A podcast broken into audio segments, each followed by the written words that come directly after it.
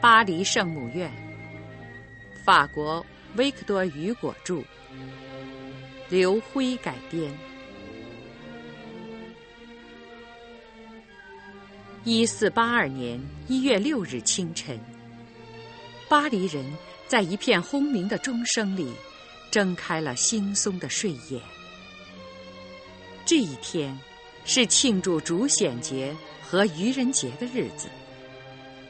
格雷沃广场上要燃起篝火，布拉克小教堂要植上五月树，司法宫要上演圣祭剧。市民们都知道，两天前到达的弗朗德雷使臣准备来观看圣祭剧的演出和愚人王的选举。人流像潮水一样涌进司法宫大厅。戏应该在司法宫的大钟敲响十二点的时候开演。已经过了一刻钟，戏台上还没动静。人们开始变得烦躁起来。这时，戏台上的帷幔突然揭开了，走出一个人来说道：“公民们，我们要演一出美妙的警示剧，剧名叫。”圣母玛利亚的裁判。等红衣主教大人一到场，我们马上开演。他的话招来了一片咒骂声。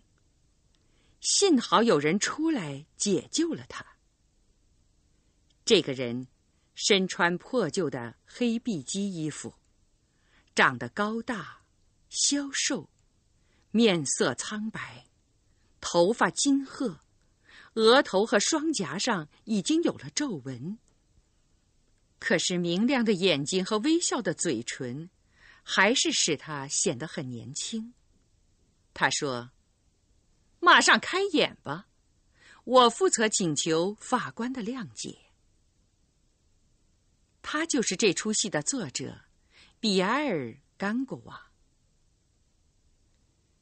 一阵悠扬的乐声从戏台里传出，幕揭开了，圣祭剧开演了。突然，守门人以响亮的声音通报说：“波邦红衣主教大人到。”所有在场的人都朝看台转过头去。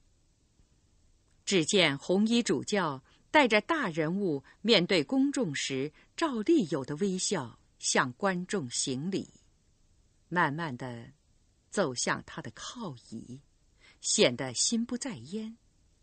守门人通报：“奥地利公爵殿下的使节们到。”红衣主教表现出最好的礼貌，他朝大门口转过身去。奥地利皇帝马克西米利安的四十八位使臣并排前来，全都那么僵硬、古板、迂直，穿着天鹅绒和缎子的节日服装，戴着嵌有大促西布尔岛金线的天鹅绒帽子。这群人中有一个高身材、大脸盘儿。宽肩膀的人，他的毡帽和皮外衣显得非常醒目。他是钢城的袜店老板雅克·科本诺尔。他傲慢的向红衣主教施礼，然后坐在看台第一排的座位上，恰巧靠近一个乞丐。他友好的拍拍乞丐那全是补丁的肩膀。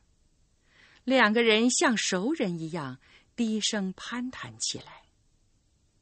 这不寻常的新鲜事激起了大厅里一阵疯狂的、欢乐的喧闹。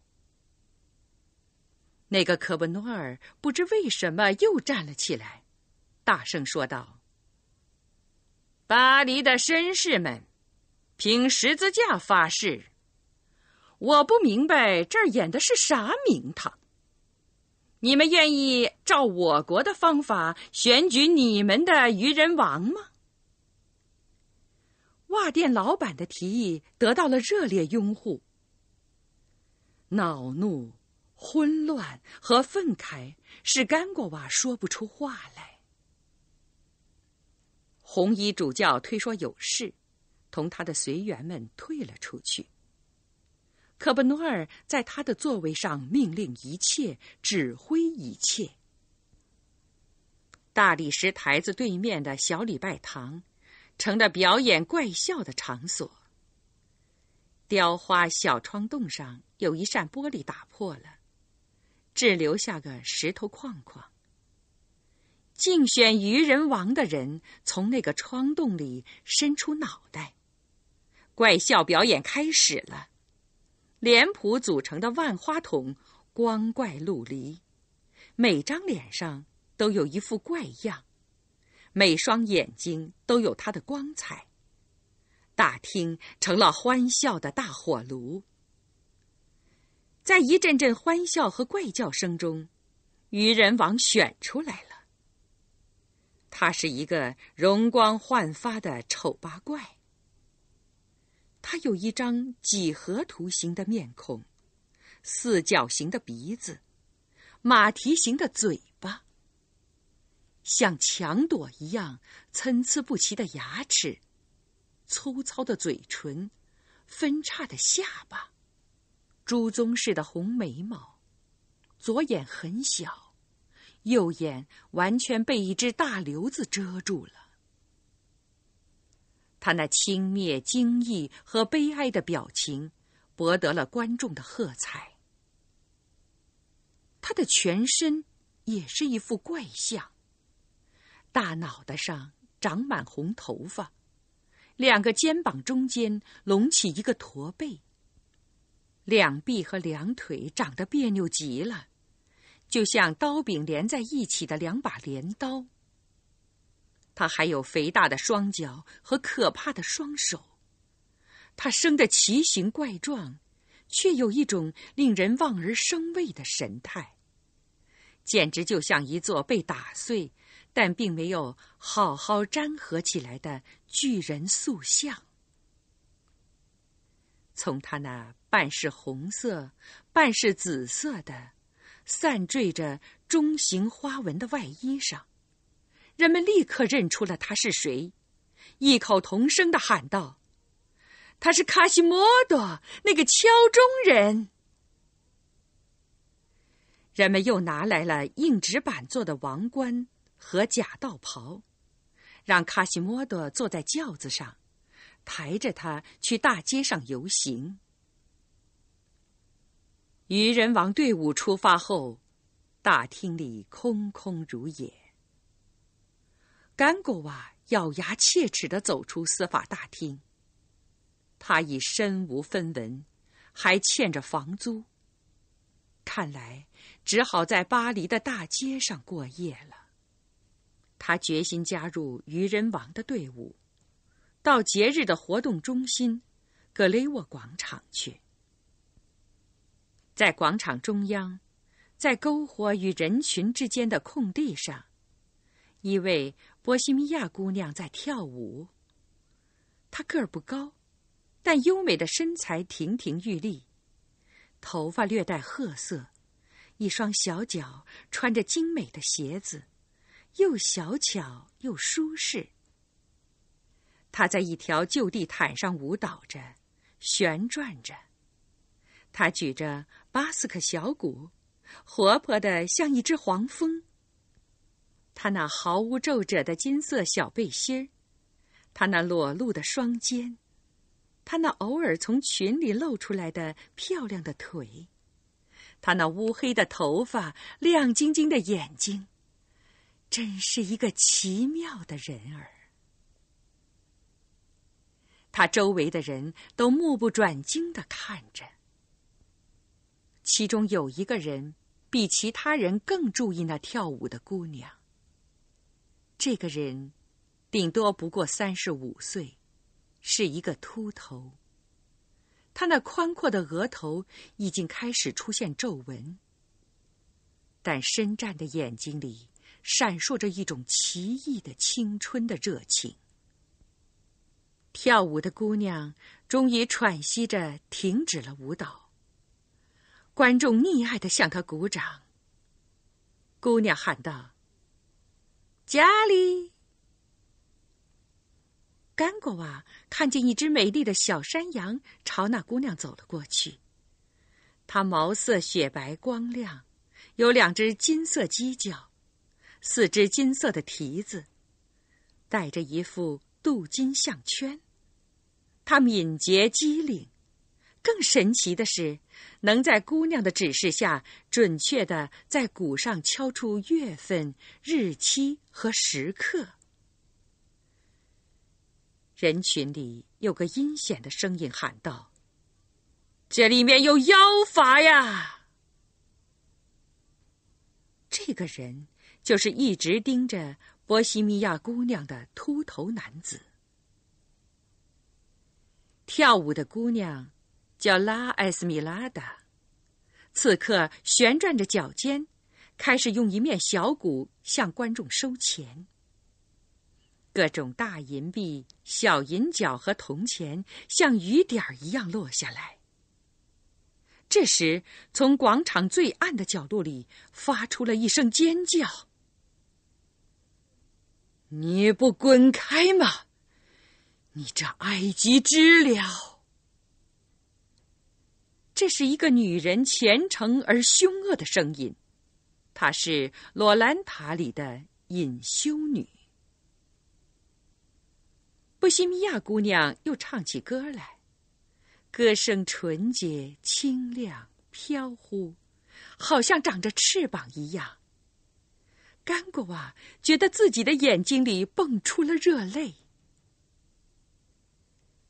愚人王的队伍又回到了广场，卡西莫多被欢乐浸透着，被骄傲支配着，那忧郁不幸的面孔竟泛出了灿烂的光辉。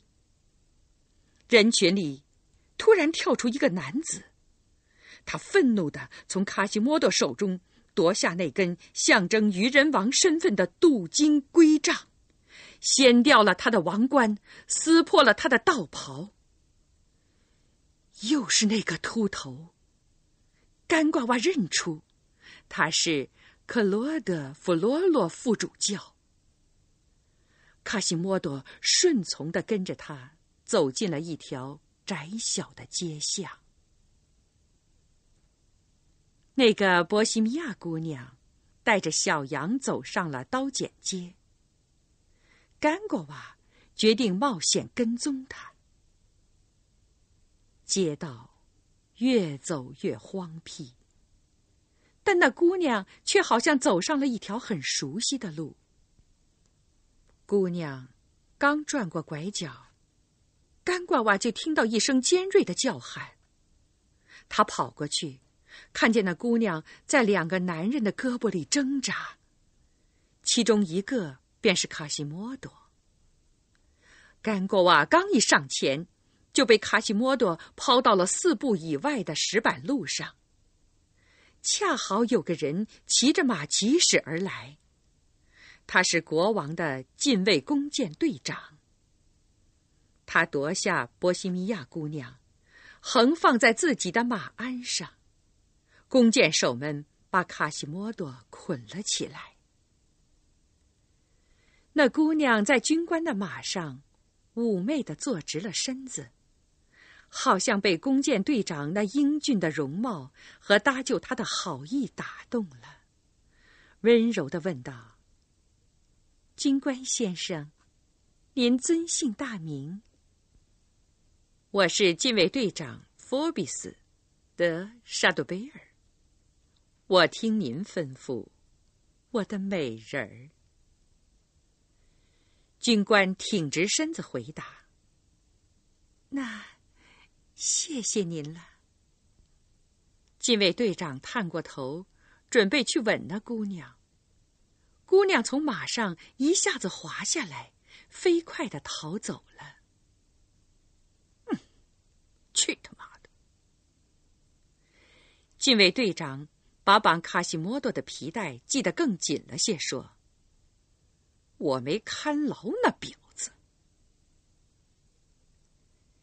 跌昏了的甘果娃渐渐恢复了知觉，在黑暗的街巷里迷路了，误入了骇人听闻的圣迹区。这个地区充斥着小偷、无赖、乞丐和流浪人，是巴黎一切盗窃、卖淫和暗杀事件的大本营。甘果娃被三个乞丐抓住，送到。黑化王国的大王克罗潘图伊夫面前，他们决定绞死他。这里有一条规矩：当他们要绞死某人时，如果哪位妇女肯要他做丈夫，他就能活命。甘果娃处在如此悲惨的境地，看来只好等死了。突然。黑化王国的公民发出了一片喊声：“拉伊斯米拉达！”只见那个波西米亚姑娘迈着轻快的脚步向犯人走去。她严厉的问：“你们要绞死这个人吗？”黑化大王说：“是呀，妹妹，除非你肯要他做丈夫。”艾西米拉达略微扁一扁嘴，说：“我要他。”黑化大王一声不吭，抱来一个瓦罐，让干瓜娃摔在地上。瓦罐被摔成四块，这意味着他们的婚约定期为四年。干瓜娃发现。波西米亚姑娘根本不愿做他的妻子，她是出于怜悯才这么做的。她真正爱的男子是佛比斯，那个漂亮的弓箭手。十六年前复活节后的第一个星期天的早晨，一个婴儿被放在巴黎圣母院前廊的一张雕花木榻上。这个小婴儿像个小怪物，非常难看。他只有一只独眼，长着一撮红头发。一位年轻的教士把那孩子裹在自己的长袍里带走了。他收养了这个弃儿，给他受了洗，取名卡西莫多。这个教士。就是克罗德·弗罗罗。到一四八二年，卡西莫多二十岁了。他在圣母院做敲钟人。克罗德·弗罗罗已不再是青年玄学梦想家，他成了一位严厉的神父，一位掌管灵魂的人物，一个阴森可怕的副主教。他越来越有了神父的严谨。他一向远离女人，现在似乎更加憎恨女人了。他恳求主教颁发了一道不许波西米亚妇女到圣母院广场上跳舞和击鼓的禁令。一月七日早上九点，成群的男女市民拥挤在格雷沃广场的刑台四周。当犯人被拖到刑台顶上的时候，场内爆发了一阵笑声和喊声。人们认出他就是敲钟人卡西莫多。刽子手让他跪下，脱掉上衣，露出胸膛，然后用皮鞭抽他。血水从他黝黑的肩膀上流下。打完以后。还让他在刑台上示众一个钟头。人们不停的折磨他，向他投石子。突然，他用又嘶哑又愤怒的声音吼叫：“给水喝！”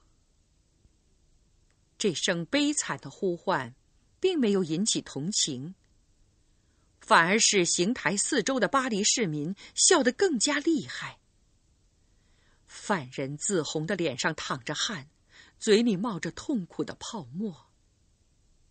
这时，人群里走出了一位装束奇特的姑娘，带着一只金色犄角的小山羊，手里拿着一面小鼓。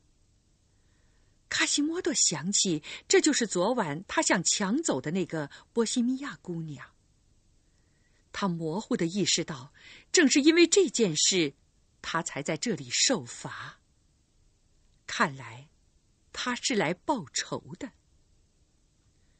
出乎意料的是，这个姑娘取出一只葫芦，温柔的举到卡西莫多干裂的嘴边。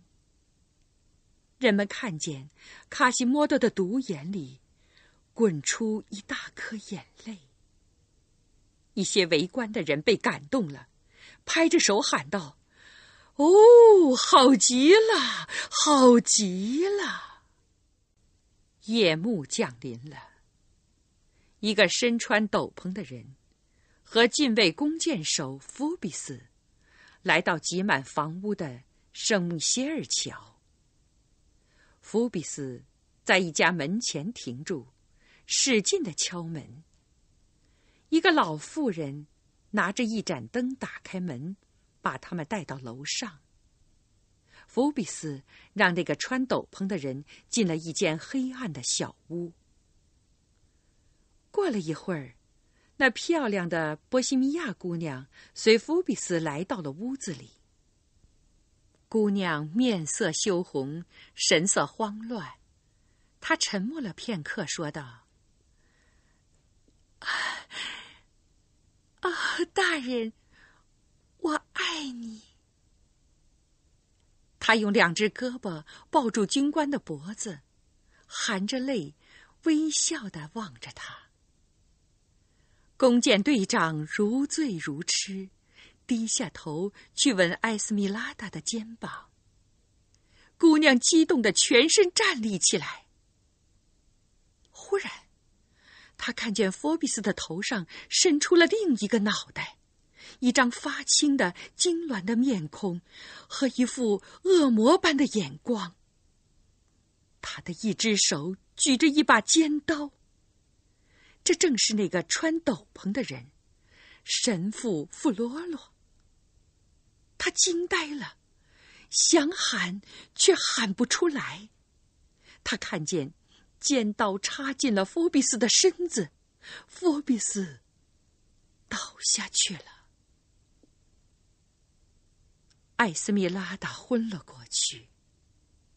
当他恢复知觉的时候，正被一群巡夜的军警围着。人们抬走了血泊里的队长，杀人凶手已经不见了。他听见周围的人说：“她是个女巫，她把一个军官刺死了。”艾斯米拉达被判以绞刑，丢进了多尔内尔监狱的地牢。他带着沉重的铁链，蜷伏在一张草席上，神情麻木，呆滞。一天，他听见头顶上有响声，睁开眼睛，看见是神父提着灯站在他面前。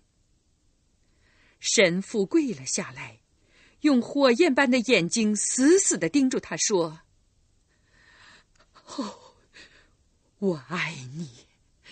自从在广场上看见你跳舞。”我再也无法摆脱你灿烂的形象。夜晚，你的形象划过我的肉体。孩子啊，怜悯我吧！我们可以逃走，在大地上找到一个充满阳光的地方，让我们两人不断斟满那杯爱情之酒吧。艾斯米拉达神情凛然的问：“我的佛比斯怎么样了？”神父叫喊起来：“他死了！”姑娘像发怒的老虎一般向他扑去。滚开，凶手！让我死吧！任什么也不能把我同你结合在一起，哪怕是地狱，永远不能。实际上，福比斯并没有死去。他的生命好像很顽强。他是个头脑简单的军人。两个月后，他的伤口痊愈了。在一个晴朗的上午，他很轻松的去见他的未婚妻了。圣母院的大钟敲了十二下。一辆两轮载重马车。在骑兵包围下，载着艾斯米拉达进入了广场。在不幸和羞辱的最后时刻，她依然那么美。她眼中含着一颗泪珠，好像凝结了一般。她被拽下马车，松了绑。教堂里响起单调的歌声。这是为死人而唱的弥撒曲。身穿宽大的银色袈裟、胸前绣有黑十字的神父，把手放在那姑娘的头上，说道：“现在来吧，罪恶的灵魂，上帝怜悯你。”人们跪了下来。当刽子手要把艾斯米拉达抬上囚车的时候，在大门间拱顶上的敲钟人突然顺着一条大粗绳子滑了下来。他用有力的拳头把刽子手打倒，抱起姑娘进了教堂。他把那姑娘举在头顶，用可怕的声音喊道。圣地，圣地！人们也跟着叫喊起来，成千上万的人为敲钟人助威。教堂仿佛是避难所，人类的司法权是不许跨进他的门槛的。那些警官、法官和刽子手。通通被挡在外面。披头散发、跑得气喘吁吁的敲钟人，把艾斯米拉达安置在避难的小屋里，把自己的食物和床褥送给他。黄昏来了，艾斯米拉达觉得夜晚是这样美好，月亮是这样温柔，他的痛苦。减轻了许多。在一个漆黑的、没有月亮的夜晚，艾斯米拉达正在睡觉。羊儿的叫声和教堂周围不断增长的喧闹声，把他从梦中惊醒了。原来，乞丐们在攻打圣母院教堂。乞丐们听说大理院法庭要逮捕艾斯米拉达，决心解救他。他们在特罗潘土伊夫的率领下，在圣母院广场上摆开了阵势。国王路易十一命令把警钟敲响，把民众击溃，把女巫绞死。乞丐们。和国王的军队展开了肉搏战。他们用嘶哑粗糙的声音叫喊着，摇动着火把，非常英勇。但由于缺乏良好的武器，他们禁不住禁卫军的猛烈攻击。正当埃斯米拉达愁苦无助时，两个人提着灯笼走进了他的小房间。一个是诗人皮埃尔甘果瓦，另一个是全身遮得严严的黑衣人。甘瓜瓦说：“我亲爱的孩子，你的生命在危险中，我们想把你救出去。跟我们走吧。”甘瓜瓦拉着他的手，黑衣人拿着灯笼走在前头，小羊儿跟在他们身后。他们穿过黑暗荒凉的教堂。走出庭院那扇通向的憨荒地的门，在不远处临水的地方，有一排倒塌的篱笆。篱笆的阴影里藏着一只小船。他们上了船，黑衣人解了缆，用力向河心划去。小船慢慢靠近了右岸。艾斯米拉达感到一种隐约的恐怖。黑衣人像个幽灵似的坐在船头，没有一点声息。靠岸后，干瓜瓦带着山羊悄悄的溜走了。艾斯米拉达同那个陌生人单独在一起，止不住站立起来。陌生人抓住他的手，拖着他走。他们沿着码头来到了格雷沃广场。那个人停下脚步，把头巾揭开，露出阴森森的面孔。又是那个神父。他说：“听着，命运把你我放在一起，你主宰了我的灵魂。”我要主宰你的生死。大理院下了一道命令，要把你送上绞刑架。我刚才救你逃脱了他们，可是他们还在追捕你呢。他拉着他径直跑到绞刑架下，用手指着绞刑架，叫他看。在他和我当中，你可以选择一个。”他冷酷的说道。“最后一次回答我，你愿不愿属于我？”艾斯米拉达使劲的回答说：“不。”于是神父高声喊道。菊迪尔，菊迪尔，那个埃及姑娘在这里，快报仇吧！姑娘觉得自己的手突然被人抓住了，她看见一只胳膊从墙上的窗口伸出来，像铁腕似的抓牢了他。神父跑到圣母桥那边去叫军警。姑娘认出抓她的人是可恶的隐修女。艾斯米拉达害怕的透不过气来。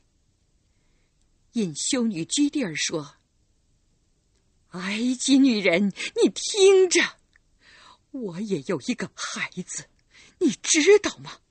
一个漂亮的小女儿。埃及女人把我的孩子偷去了，吃掉了。”她的年龄和你差不多，我在这里十五年了，我痛苦了十五年，祷告了十五年，现在轮到我报仇了。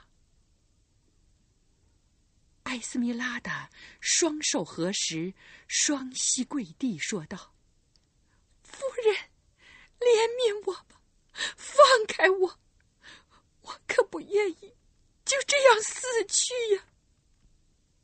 他的眼睛像坟墓里的人一般呆顿，结结巴巴的说：“你，你在找你的孩子，我却在找我的父母。”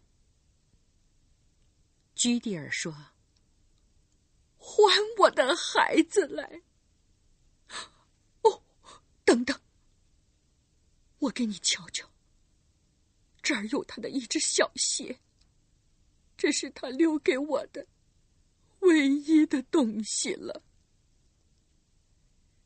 他一面说，一面拿出一只绣花小鞋，给艾斯米拉达看。艾斯米拉达哆嗦着说道：“哦，把这只小鞋给我！上帝呀，上帝！”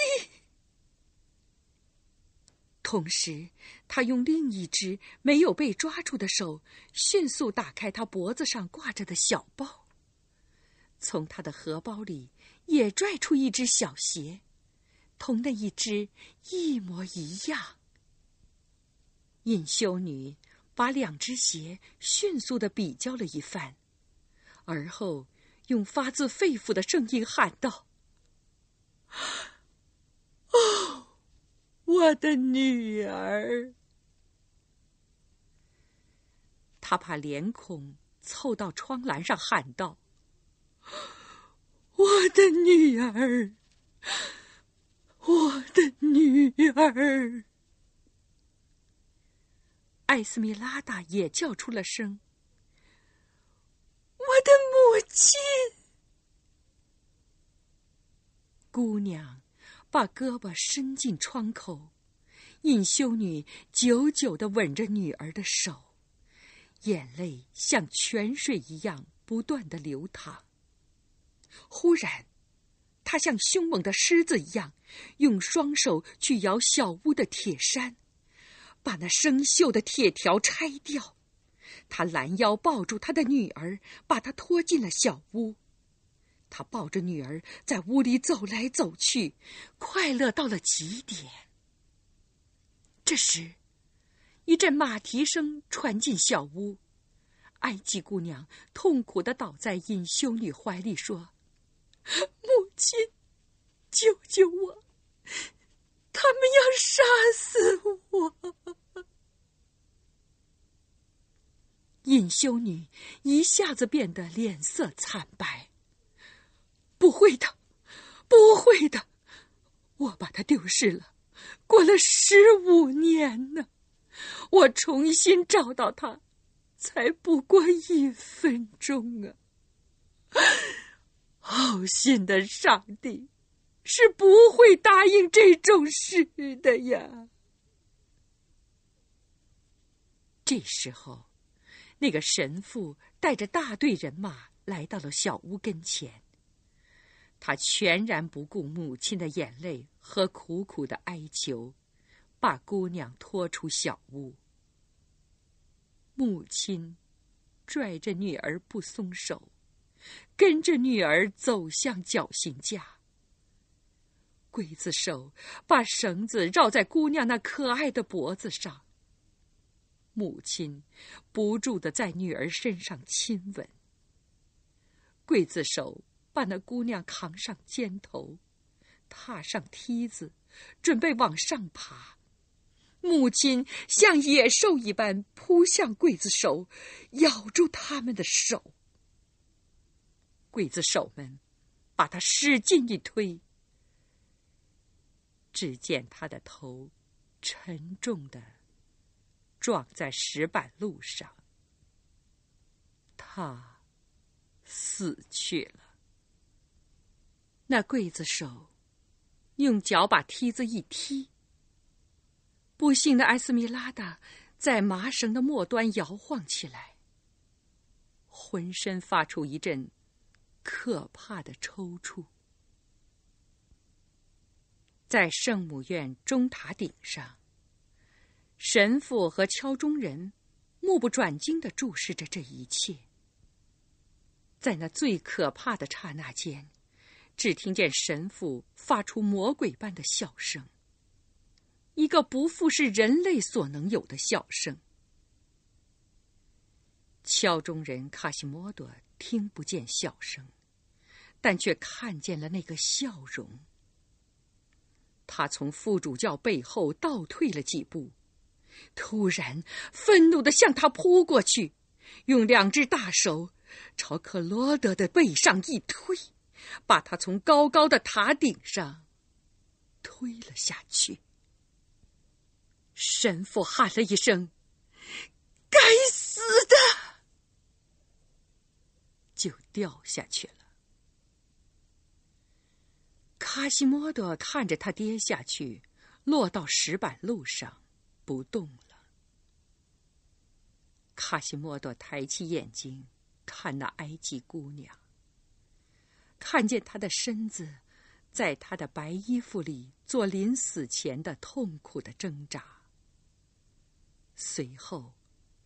他又低下头去看了一眼摔得不成人样的副主教，从心底里发出了一声呜咽：“哦，都是我爱过的人呢！”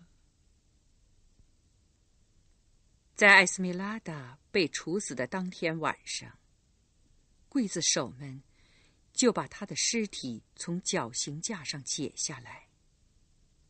按照当时的惯例，送到笋山的木窖里去了。